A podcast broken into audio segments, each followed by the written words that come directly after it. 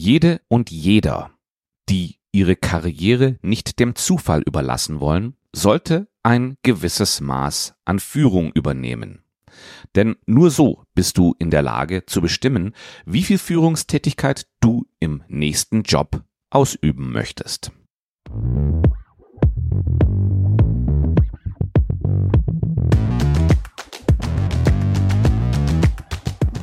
Aus meinen Gesprächen mit meinen Hörerinnen und Hörern weiß ich, dass das Thema Führungskraft sein oder Führungskraft werden eine große Rolle spielt. Vielleicht leitest du eine Abteilung und hast mittlerweile ein klareres Bild, was Führung für dich bedeutet. Vielleicht bist du aber auch ein anerkannter Experte in deinem Berufsfeld und überlegst dir, eine Führungsposition zu übernehmen. In dieser Episode schauen wir uns an, was es bedeutet, Führungskraft zu sein. Damit möchte ich dir helfen herauszufinden, welche Rolle das Thema Führung in deiner weiteren Karriere spielen soll. Bleibst du auf deinem Level? Oder wirfst du deinen Hut in den Ring für C-Level-Positionen? Oder reduzierst du eventuell sogar deinen Führungsanteil? Um sich diesem Thema zu nähern, schauen wir uns zunächst mal an, was Führungspositionen eigentlich sind. Im Grunde genommen ist es ganz einfach. Das sind all die Positionen, wo du jemand anderen anleitest.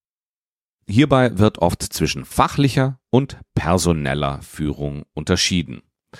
Fachliche Führung heißt, Dein Wissen, deine Erfahrung, deine Kompetenzen geben dir die Autorität, andere anzuleiten. Diejenigen, die du führst, erkennen an, dass du mehr weißt als sie, und deswegen sind sie bereit, auf dich zu hören. Die andere Art der Führung, das ist die personelle Führung, wird teilweise auch disziplinarische Führung genannt. Ich finde, disziplinarisch ist ein bisschen veraltet und hat irgendwo einen schlechten Beigeschmack. Drum nenne ich es personelle Führung. Bei dieser Art von Führung geben dir deine Stellung, deine Erfahrung im Umgang mit Menschen und dein Zugang zu Ressourcen Autorität. Das heißt also, die Personen, die du führst, sind dir auch formal unterstellt. Du bist diejenige oder derjenige, der die Ziele setzt, und die Zielerreichung kontrolliert und Leistungen bewertet. Der typische Weg in eine Führungsposition startet meist mit fachlicher Führung. Du hast dich tief in ein Thema eingearbeitet und baust dir dadurch automatisch einen gewissen Einfluss auf. Natürlich spielen auch deine persönliche Reife und deine Fähigkeit, gute Entscheidungen zu treffen, eine Rolle. Wenn du fachliche Führung ausübst, also keine formale Führungsrolle inne hast, dann nennt man das auch laterale Führung. Also das ist Führung unter Gleichgestellten. Und dieses Thema gewinnt in Zeiten flacher Hierarchien immer mehr an Bedeutung. Ich sehe, dass viele Unternehmen ihre starren Hierarchieebenen immer weiter reduzieren und laterale Führung dadurch natürlich immer stärker an Bedeutung gewinnen wird. Wenn jemand gelernt hat, fachlich führen zu können, dann ist personelle Führung oft der nächste Schritt. Personelle Führung, das ist die klassische Vorgesetztenfunktion. Friedmund Malik beschreibt Führungsaufgaben als folgende. Ziele setzen, Arbeit organisieren, Entscheidungen treffen, kontrollieren und Menschen fördern und entwickeln. Wenn du bei dieser Themenliste oder beim Namen Malik zusammengezuckt bist und sagst, das ist doch Schnee von gestern, dann hast du natürlich recht. Es gibt ganz andere, viel neuere und viel richtungsweisendere Ansätze.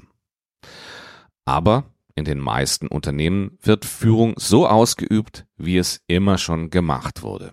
Und deshalb sind wir bei diesem Thema mit Malik recht gut bedient. Schauen wir uns jetzt an, was es bedeutet, Führungskraft zu sein, bevor wir uns der für deine Karriere relevanten Frage zuwenden, wie viel Führung möchtest du? Diese Abstufung nehme ich vor, weil es verschiedene Stufen von Führung gibt. Was meine ich damit? Leicht vorstellen kannst du dir das am Beispiel einer Customer Service Managerin, die ein Team von Callcenter Mitarbeitern führt. Und im Gegensatz dazu einen Vorstandsvorsitzenden, der andere Vorstandsmitglieder führt. Für die Customer Service Managerin bedeutet Führung sicherlich etwas ganz anderes als für den CEO. Wenn ich dieses Beispiel mal etwas abstrahiere, geht es in erster Linie darum, ob du als Führungskraft einzelne Mitarbeiter führst, also Individual Contributors, oder andere Führungskräfte, die wiederum Mitarbeiter führen. Führung einzelner Mitarbeiter ist noch sehr operational. Du als Führungskraft stellst sicher, dass diese Person ihren Beitrag leistet. Führung von Führungskräften hat einen höheren Komplexitätsgrad und ist daher eher strategisch ausgelegt.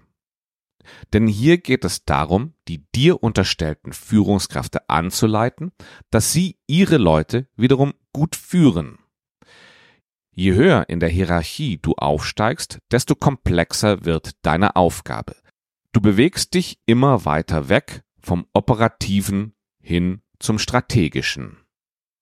Und all diese Führungsarbeit kostet natürlich viel Zeit und Energie, die du an anderer Stelle einsparen musst.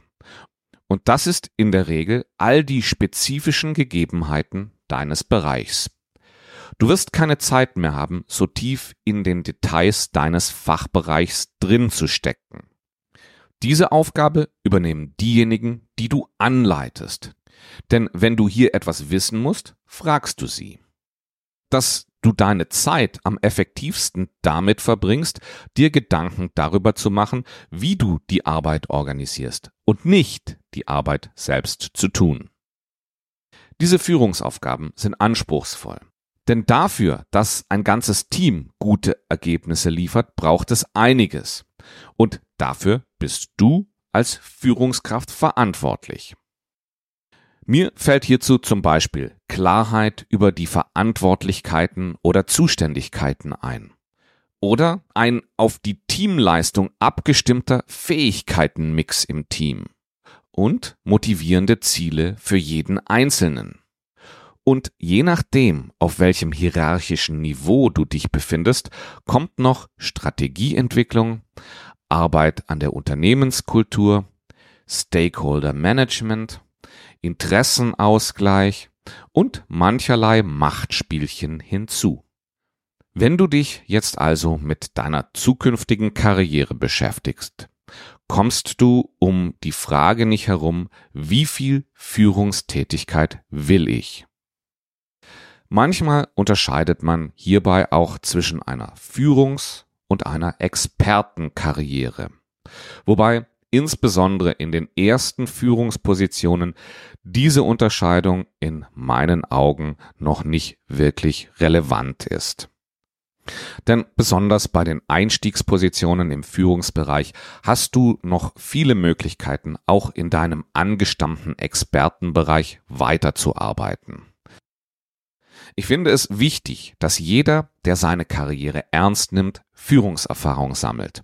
Denn nur so wirst du herausfinden, ob dir Führung Freude bereitet. Entgegen der landläufigen Meinung, dass Führung nur etwas für Machtbesessene und Extravertierte sei, sehe ich immer wieder sehr ruhige und besonnene Menschen in Führungsrollen richtig aufgehen. Erst wenn du Führungstätigkeit aus eigener Erfahrung kennst, kannst du sagen, ob Führung etwas für dich ist. Und du kannst erkennen, wie viel mehr Führung du übernehmen möchtest. Denn du wirst merken, wenn dir die operative Tätigkeit in deinem Bereich fehlt. Ich selbst habe die Erfahrung gemacht, dass ein gewisses Maß an Führung für mich wichtig ist. Ich möchte in der Lage sein, Standard aufgeben an andere abzugeben. Andererseits habe ich auch festgestellt, dass mich reine Führung nicht glücklich machen wird. Als Führungskraft von knapp 15 Mitarbeitenden hatte ich kaum mehr Zeit, mich um Dinge wie Personalentwicklung, Personalauswahl oder die neuesten Trends im Bereich Human Resources zu beschäftigen. Und all das habe ich gerne gemacht und ich musste es jetzt an meine Mitarbeiter delegieren. Also, wenn du dich in der Situation befindest, dass du mal wieder über deine Karriere nachdenkst, leg mal für dich selber fest, wie viel Führung möchtest du in deiner täglichen Arbeit ausüben? Möchtest du einzelne Mitarbeiter, also Individual Contributors, anleiten? Oder möchtest du Führungskraft anderer Führungskräfte sein? Oder soll es für dich in die Vorstandsebenen gehen, wo du im Grunde genommen komplett vom operativen Geschäft abgeschnitten bist? Wenn du noch nie Großführung übernommen hast, dann überleg dir, wie es dir gelingen könnte, entweder fachliche oder personelle Führung in einem kleinen Rahmen zu übernehmen, um für dich selbst herauszufinden, ist Führungsarbeit was, was dir Spaß macht. Wie du als treue Hörerin oder treuer Hörer dieses Podcasts weißt, biete ich dir an, mit mir ins Gespräch zu kommen. Und ich hatte in den letzten Wochen wieder wirklich großartige Gespräche mit einigen von euch. Ich möchte die Möglichkeit nutzen, dir hier einige der wichtigsten Gesprächsinhalte mitzugeben. Das eine Gespräch hatte ich mit, ich nenne ihn mal Nils. Und er hat mir erzählt, dass es für ihn unheimlich schwierig ist, den passenden Jobtitel für das zu finden, was er tun möchte. Es gibt vieles, was ihn interessiert, und er würde gerne einige dieser Interessensfelder miteinander verbinden. Doch er weiß nicht wie. Wir haben nach Auswegen aus dieser Situation gesucht und einen möglichen Ansatz gefunden. Und dann habe ich noch mit Julia gesprochen. Die ist schon weit in der zweiten Karrierehälfte und derzeit ohne Beschäftigung. Jetzt hat sie vor kurzem von einem Arbeitgeber eine befristete Position angeboten bekommen, die im Anschluss nicht verlängert werden kann. Gemeinsam haben wir vielleicht eine Möglichkeit gefunden, wie sie diese Situation so gestalten kann, dass sie nicht im Alter von 60 plus erneut auf die Jobsuche gehen muss. Ich lade auch dich ganz herzlich dazu ein, mit mir Kontakt aufzunehmen dann können auch wir uns mal über deine Karrierethemen unterhalten.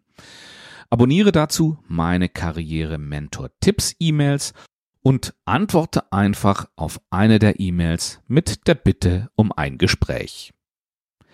In den Show Notes, also in der Beschreibung dieser Episode, die du hier im Podcast Player, wo du mich gerade hörst, findest, da findest du den Link, um dich zu den Karriere Mentor Tipps einzuschreiben.